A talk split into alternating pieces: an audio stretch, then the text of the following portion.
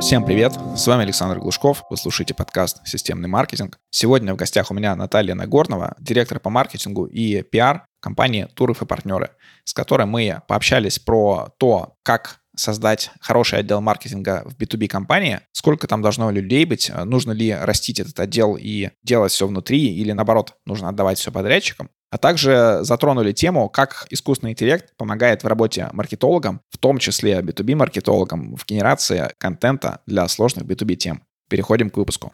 Кстати, если ваш бизнес — это B2B, и вы ищете того, кто выстроит вам интернет-маркетинг, обращайтесь ко мне. Мое агентство специализируется на B2B для промышленных предприятий, заводов, новых технологий, в общем, на всех, у кого достаточно сложно достать целевую аудиторию, но при этом это крупные денежные контракты. Ссылка на агентство в описании.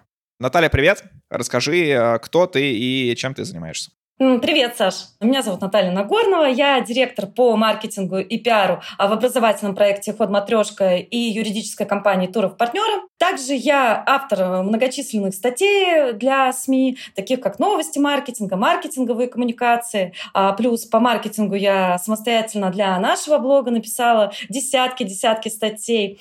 Автор книги «Уволь маркетолога», соавтор малой энциклопедии маркетинга, которая вот только-только появилась на полках э, нашей замечательной страны. И в этом проекте, собственно, участвовали 30 лучших маркетологов России. Ну и, собственно, я обожаю маркетинг и все, что с ним связано. У тебя хороший набор спикера, такой прям вот все есть, книга есть, участие в какой-нибудь общем сборнике есть, статьи, все, супер, готово. Теперь будет и подкаст. Да, спасибо. Кроме того, что ты спикер, ты же директор по маркетингу, и маркетингу, и пиар даже. И мы с тобой будем как раз говорить про отдел маркетинга в B2B. До этого у нас было несколько выпусков, когда мы обсуждали сам B2B маркетинг, то есть как должно быть выстроено, почему должен быть маркетолог со стороны клиента, нельзя все отдать на подрядчиков, и прочие какие-то отдельные моменты и инструменты. С тобой же мы будем говорить про структуру. Вот а как ты думаешь, какую роль играет отдел маркетинга в B2B компании? Потому что бюджет с точки зрения там, всей организации у них небольшой, скорее всего, ну, в большинстве B2B сфер, но при этом э,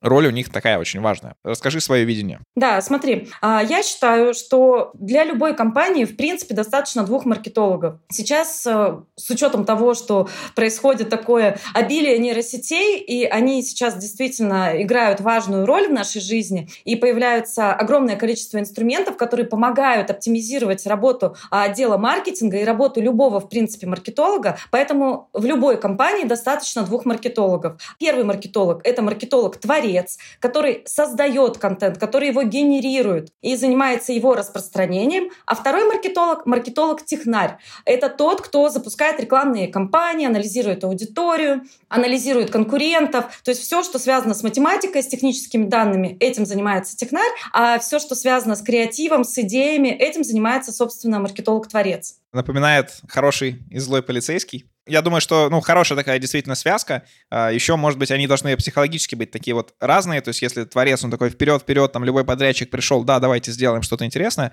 Технарь такой, там, докажите, зачем нам это надо, там, покажите цифры, что-то твердое и так далее. Да, и опять же, вот если говорить про маркетолога-творца, это человек-зажигалка, это человек, у которого а, горящие-горящие глаза, который способен совершать много-много дел одновременно и который постоянно генерирует идеи. Вот именно такой маркетолог а, способен тянуть вот этот вот весь локомотив под названием маркетинг э, на своих плечах. И вот эта связка, которая, знаешь, как это инь и янь. А, маркетолог-технарь, он такой спокойный, и он а, занимается как раз-таки математическими данными, запуском рекламных кампаний. А вот маркетолог-творец, вот он такой драйв, который вот прям прет и прет вперед, и придумывает различные крутые классные идеи, и, естественно, их реализовывает. Я наконец-то понял, к какому типу я отношусь, что я вот этот маркетолог-творец с иногда функциями технаря, так как вырос исходно из э, технаря. Давай говорить про то, как можно с помощью, например, таких двух людей выстроить маркетинг в B2B. Прямо сегодня у меня было две встречи по продажам, обе компании B2B, так как э, мы предоставляем комплексный B2B маркетинг, и оба раза на стороне клиента не было маркетолога. В последнее время я вообще стараюсь меньше работать с компаниями, где нет маркетолога внутри, так как мы все-таки подрядчики, мы видим э, что-то снаружи, мы не настолько погружены. Ответственность на тебя перекладывает полностью, когда ты подрядчик. При этом часто, когда ты говоришь об этом собственникам, они тебе отвечают, а зачем нам маркетолог? То есть мы же можем вот э, там вам что-то дать, что-то еще кому-то дать, и все, все задачи закрыты. Я всегда их убеждаю про то, что задача маркетолога на стороне клиента — это не техническая настройка рекламных кампаний, не какие-то там SEO-оптимизация там и правки, а это, во-первых, определение профиля клиента, построение CGM по тому, как э, идет этот клиент, и определение тех точек, где мы можем на него воздействовать. И уже после этого с этими точками можно идти к подрядчикам и заказывать у них задачи по маркетингу. Расскажи, как ты это видишь? Насколько моя картина совпадает с твоей или вот все по-другому? Да, смотри, моя картина целиком и полностью совпадает с твоей, и э, в любой компании должен быть маркетолог. В любом случае, вот да, когда мы говорим про подрядчиков, а кто будет контролировать этих подрядчиков? Кто будет с ними взаимодействовать? Ну, неужели сам собственник? Ну, зачастую собственник, он от слова совсем не разбирается в маркетинге. Соответственно, а, должен быть, ну, скажем так, связующее звено, такой коммуникатор, который будет взаимодействовать с подрядчиками, который будет понимать прекрасно то, что нужно для компании, да, то есть он будет представлять интересы собственника бизнеса и, соответственно, реализовывать и взаимодействовать с подрядчиками, чтобы выстроить это взаимодействие максимально эффективно и э, анализировать результаты вот этого всего взаимодействия. Поэтому однозначно однозначно маркетолог должен быть. И опять же, ну что значит, мне там маркетолог не нужен? Но если ты отказываешься от маркетолога, значит, ты отказываешься от денег, от прибыли, от роста прибыли в своей компании. Просто те, кто говорят, что вот мне маркетолог не нужен, а, мне кажется, что они не совсем понимают дефиницию слова маркетинг. Маркетинг — это про деньги. Маркетинг — это про рост прибыли. Да, вот без маркетолога вы даже не сможете оценить то, что вам предлагает подрядчик. Вот одна из сегодняшних встреч закончилась тем, что я подготовил очень крутой КП, именно такая экспресс-стратегия, но с достаточно хорошим погружением. Я подготовил больше там 100 коммерческих предложений за свою жизнь по маркетингу. Я видел много входящих, когда работал директор по маркетингу. И я могу оценить, насколько КП, э, оно там адекватно, неадекватно. На что мне клиент отвечает, ну, как бы да, вы это рассказали, но мы не понимаем, нужно нам это или нет. И в итоге мне пришлось отправить их конкурентам, сказать, сходите еще в 5-10 компаний, посмотрите, что они предложат. При этом, если бы у них был э, маркетолог на их стороне, он бы либо поучаствовал участвовал бы в подготовке этого КП, а, либо он бы собрал уже, по сути, то, что я им предлагал на стороне клиента, а мне отдал, например, какие-то технические задачи, там, чтобы моя команда их реализовывала. Давай немножко про работу а, маркетолога, как раз про вот определение профиля клиента, поиск а, каких-то его болей, вот как он должен это делать. Сам сидеть придумывать из головы или идти к продажникам, к собственнику и пытать их Смотри, у меня на этот счет э, существует и то, чем мы пользуемся в наших компаниях, у меня существует следующая стратегия. Если мы говорим со стороны маркетолога, как он вот это вот все будет делать. Первый момент. Это, конечно же, мы анализируем то, о чем говорят наши клиенты, пишут отзывы в социальных сетях, пишут там комментарии под роликами. То есть мы понимаем общий фон наших клиентов. Второй момент. Мы анализируем отзывы конкурентов. Отзывы конкурентов помогают нам понять, на что жалуются клиенты конкурентов, клиентов, особенно в негативные отзывы. И мы понимаем, каким образом наша компания может закрыть эти боли. А, ну, понимаешь, да, о чем я говорю? Насколько важно, опять же, работать с репутацией и с отзывами. Следующее. Это, конечно же, глубинное интервью. Но, опять же, вытащить на них очень сложно.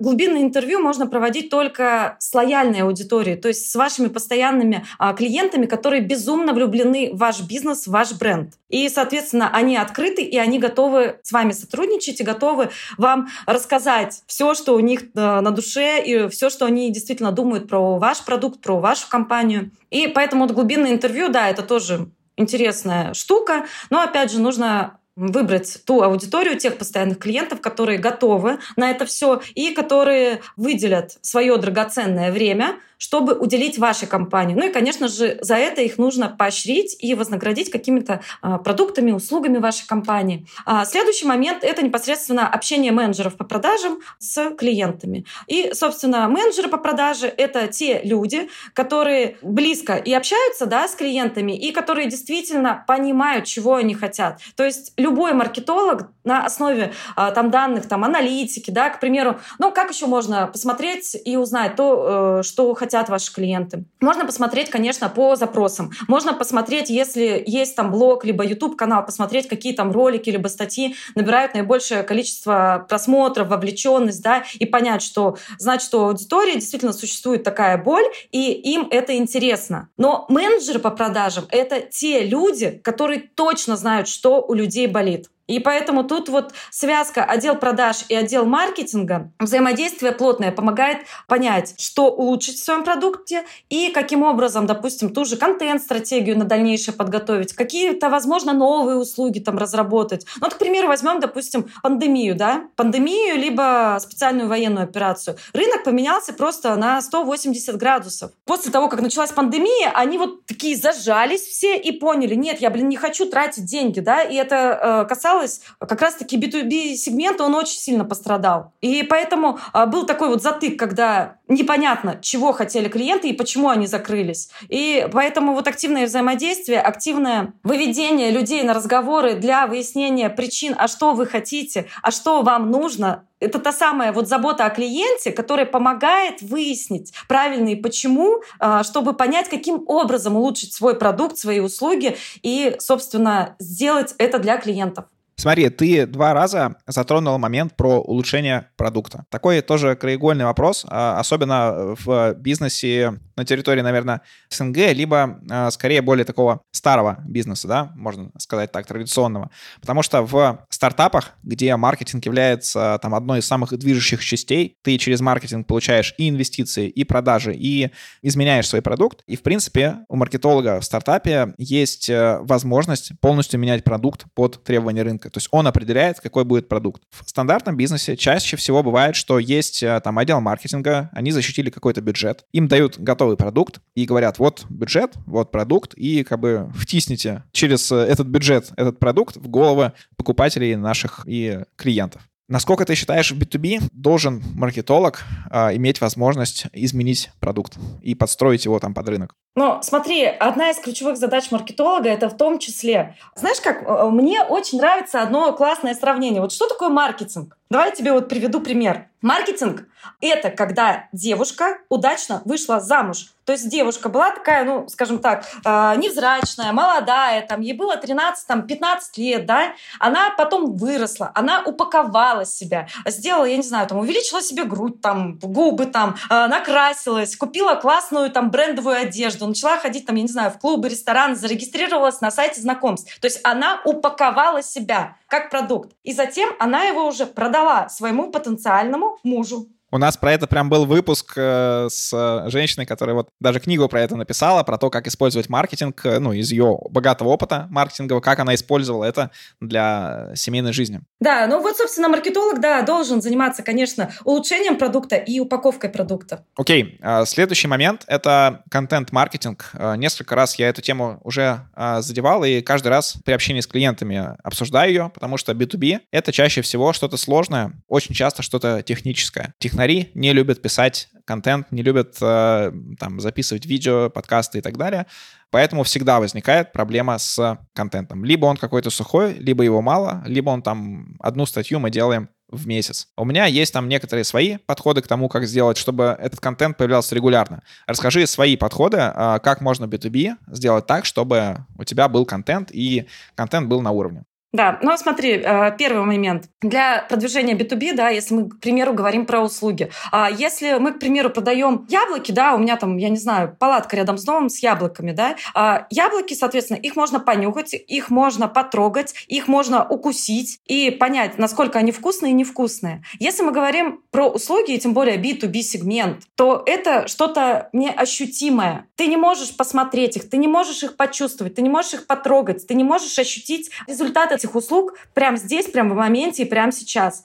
И, соответственно, для того, чтобы продвигать B2B сегмент, услуги, там, продукты, неважно. Я всегда рекомендую продвигать их с помощью личного бренда. Но опять же, тут палка о двух концах, да. Если мы говорим про собственника бизнеса, чтобы он был лицом компании, у него обычно тоже катастрофически не хватает времени. А если мы говорим про какого-то ключевого сотрудника, обычно этот сотрудник тоже занят там 24 на 7 и нифига не получается. Но в любом случае, контент, э, который э, мы используем для продвижения, если мы говорим про видеоконтент, однозначно тут должен быть человек, эксперт в своей области, профессионал в своей области. Если мы говорим про статьи, обычно, к примеру, там юристы, но они не умеют, блин, писать статьи. Но вот как ты там не выбивая из них там вот эту вот юриспруденцию, они не могут написать хорошую, понятную статью по всем канонам копирайтинга. Ну не могут. Вот хоть ты убей. Поэтому эту задачу можно доверить либо копирайтеру, который будет э, заниматься этим всем делом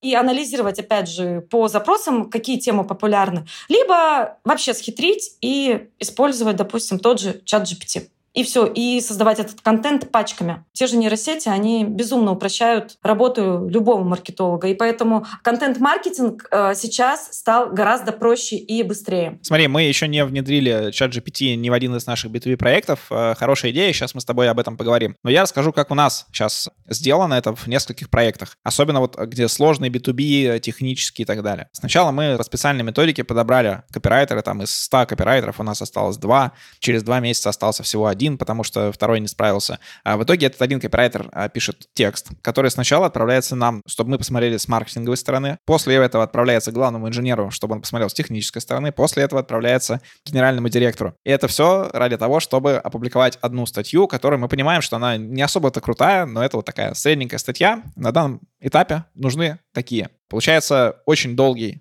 процесс, огромное количество людей, которые во все это вовлечены. Контент-маркетинг, B2B — это вот такая сложная история. Не всегда все, мне кажется, можно автоматизировать. Но про автоматизацию мне будет интересно послушать, как э, ты применяешь чат GPT и другие различные новинки в контенте, ну и вообще в маркетинге. Про это я вообще могу разговаривать, я не знаю, 24 часа, но я попытаюсь себе вкратце рассказать, как мы это все дело применяем. То есть смотри, у нас сложная тема, да, юриспруденция. Многие копирайтеры, да, ну они завидуют на самом деле, мне кажется, чату GPT, либо не знают, как им пользоваться правильно. Они говорят, что вот там, блин, чат GPT, это про технический текст, про сырой текст, про текст, лишенный жизни, а, про текст с ошибками. Слушай, у нас есть а, нейроюрист Вова. Это чат GPT, который анализирует российские законы, анализирует а, различные нормативно-правовые акты российского законодательства, делает краткую выжимку и делает это все простым и понятным языком. Все гораздо проще, чем кажется на самом деле.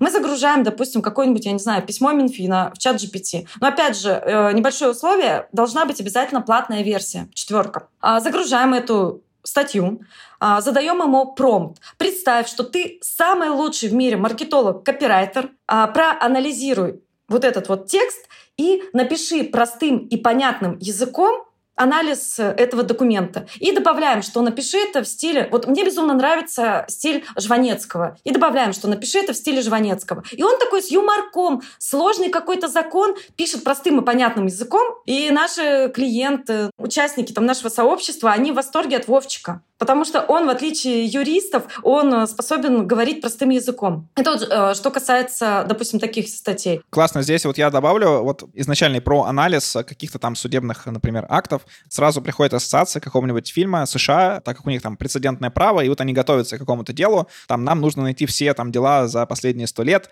а когда вот была такая-то ситуация. И ты можешь, по идее, задать такой вопрос э, чат GPT, и он э, тебе подберет вот эти вот дела. Да, но смотри, сейчас, да, обновляется, и мы столкнулись э, с небольшой проблемой. Доступен анализ был до 2021 года, до сентября. Сейчас э, происходит обновление, и там появился анализ вообще всей ссылочной массы в интернете уже по сегодняшний день. То есть если ты ему сейчас э, пишешь в четверку, что, слушай, скажи, пожалуйста, какой сегодня день, он тебе говорит, что сегодня там 19 мая 2023 года. Если раньше он там не мог это сказать, то сейчас он это говорит. А, но появилась небольшая загвоздка. Если раньше я даже иногда просила его написать там возражение какое-то исковое, то сейчас иногда он тупит. Почему? Потому что это, ну, в первую очередь э, связано с тем, что OpenAI, а, платформа, она все-таки пытается себя обезопасить. Если, к примеру, чат GPT составит там исковое возражение, да, там, либо еще там что-то, и человек воспользуется этим, и там, я не знаю, проиграет суд, он может написать там жалобу на эту платформу и, короче, а, подать в суд уже на OpenAI. И вот они пытаются тем самым себя обезопасить. Да, анализ какого-то нормативно-правового документа — это вообще без проблем. А вот уже что касается вот каких-то таких моментов, то, ну, вот как-то посложнее стало. Круто. Расскажи еще что-то про автоматизацию или про искусственный интеллект. Ну, знаешь, вот есть телеграм-боты, но они обычно сделаны там по кнопочке, они отвечают на какие-то э, триггерные слова. А мы создали ботов, созданных на API OpenAI, и эти боты знают все. К примеру, вот тот же наш нейроюрист Вова, он есть на нашем сайте, и он знает все про налоговое законодательство России. И он может ответить вообще на любой абсолютно вопрос. Плюс, кроме того, что ты, допустим, если ты ему напишешь, что, слушай, скажи мне какие-нибудь там нелегальные способы там снижения налогов там или еще что-то, он тебе сразу скажет, я против незаконного снижения налогов, я этим не занимаюсь. То есть я очень этичный чувак, и поэтому вот про это вообще у меня не спрашивай, и все должно быть по закону, все должно быть белым, легальным, пушистым. И, собственно, вот этот вот бот, основанный на API OpenAI, он знает вообще все. Плюс недавно мы проводили эксперимент, тоже создавали уже Telegram-бота. И этот Telegram-бот был создан под э, продажу услуги 1С. И, собственно, этот бот знал все про 1С, причем мы не загружали в этот бот весь вот этот вот пласт информации.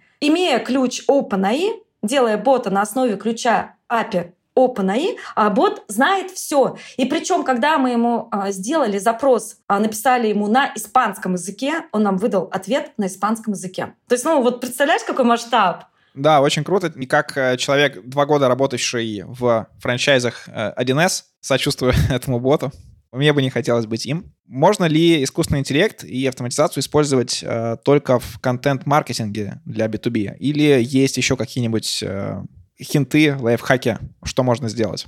Мы, допустим, используем еще искусственный интеллект, опять же, чат GPT в продажах. Он у нас анализирует звонки менеджеров по продажам. Он э, разрабатывает скрипты. И причем скрипты не какие-то там, знаешь, там сухие, да, а прям классные скрипты с использованием технологии НЛП. И то есть там вообще там классные скрипты, они вот прям именно вот такие, которые прям вот выводят на продажи.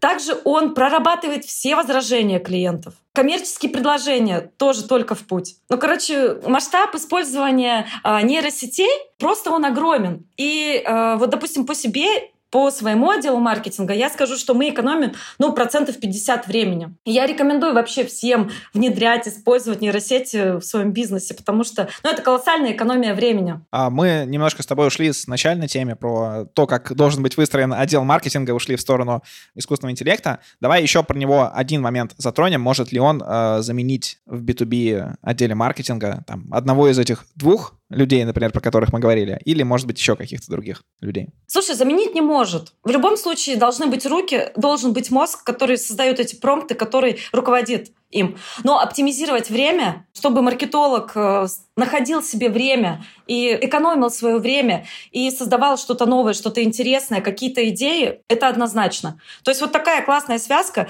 маркетолог-творец, маркетолог-технарь и чат GPT. И все, идеальный отдел маркетинга. Замечательно. Давай поговорим еще про, насколько цифровизируется этот бизнес. Недавно с Андреем Гавриковым из комплета тоже обсуждали этот момент в подкасте, про то, что по его э, мнению, когда то есть он начинал еще там в 13-14 года ну, переходить в этот рынок из э, других, тогда было не оцифровано еще там в районе 80% B2B бизнесов. Сейчас, по его ощущениям, в районе 50% процентов B2B бизнеса, и я часто с этим тоже сталкиваюсь, про то, что у B2B часто есть какой-то старый убитый сайт, э, нет никакого маркетинга, и, в принципе, все. Они иногда заказывают какую-нибудь контекстную рекламу или таргетированную рекламу, так что-то так разово стрельнули, не получилось, и все. Маркетолога, естественно, тоже нет, и все работает в основном на продажах, на сарафанном радио и там на холоде, наверное. Как ты считаешь, вот э, по твоему мнению, цифровизируется ли B2B и что ждет дальше нас? Однозначно цифровизируется. И мне кажется, вот то, что ты сейчас говоришь, я с этим тоже сталкивалась. А, я даже сталкивалась с тем, что у людей нет CRM, клиентская база в Excel. Представляешь? И то есть мне кажется, и вот это очень частая проблема вот как раз-таки B2B сегмента. Я не знаю, они как будто, знаешь, живут во времена СССР. Вот я не знаю почему.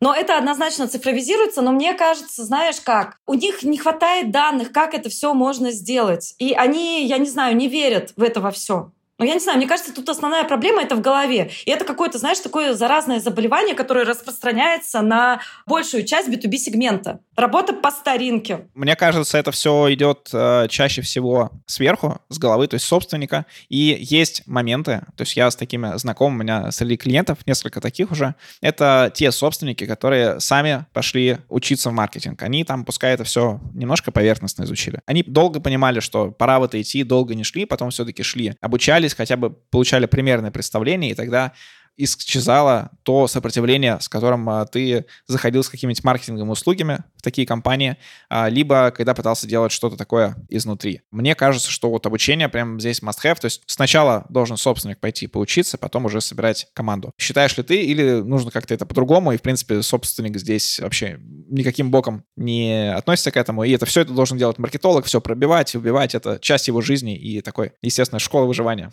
Но, слушай, в первую очередь, опять же, у него должны быть какие-то хотя бы начальные знания о маркетинге. Потому что, смотри, коснись какой-то кризис в компании. Первое, что думает собственник, кого уволить? Маркетологов. Почему? Потому что он не понимает, чем занимаются эти люди. Обычно нету вообще никакого абсолютно понимания. И поэтому тут нужно решить вот эту вот проблему в голове. То есть собственник должен в первую очередь понять, что такое маркетинг и а, какие результаты он может ему принести. То есть какие-то начальные знания. И затем он поймет, что это такое за чудо и как вообще оно может приносить ему денег. И у него будет понимание, и, соответственно, уже на шаге номер два уже, конечно, нужно будет найти маркетолога. Наталья, спасибо тебе за выпуск. Э, мне кажется, хорошо поговорили и очень хорошо затронули, как может маркетолог использовать в своей работе искусственный интеллект и про то, как строить отдел маркетинга. Мне очень понравилось про вот эти два инь-янь, два маркетолога. Буду тоже теперь использовать.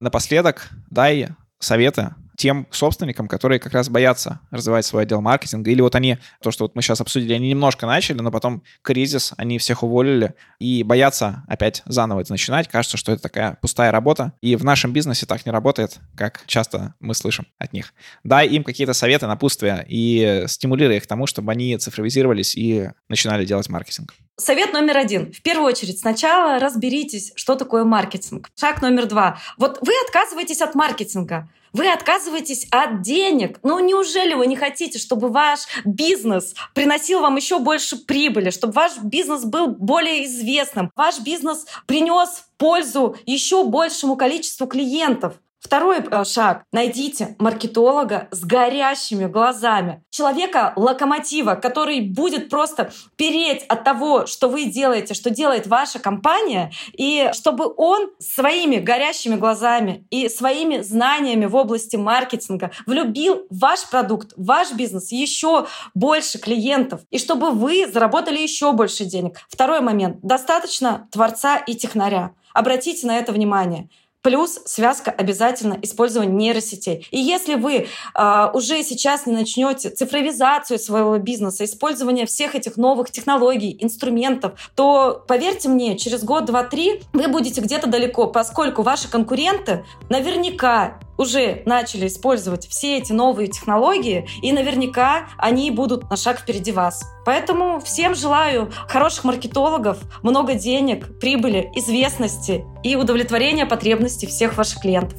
Всем спасибо за внимание. Подписывайтесь на мой телеграм-канал Глушков, нижнее подчеркивание, блог. Пока.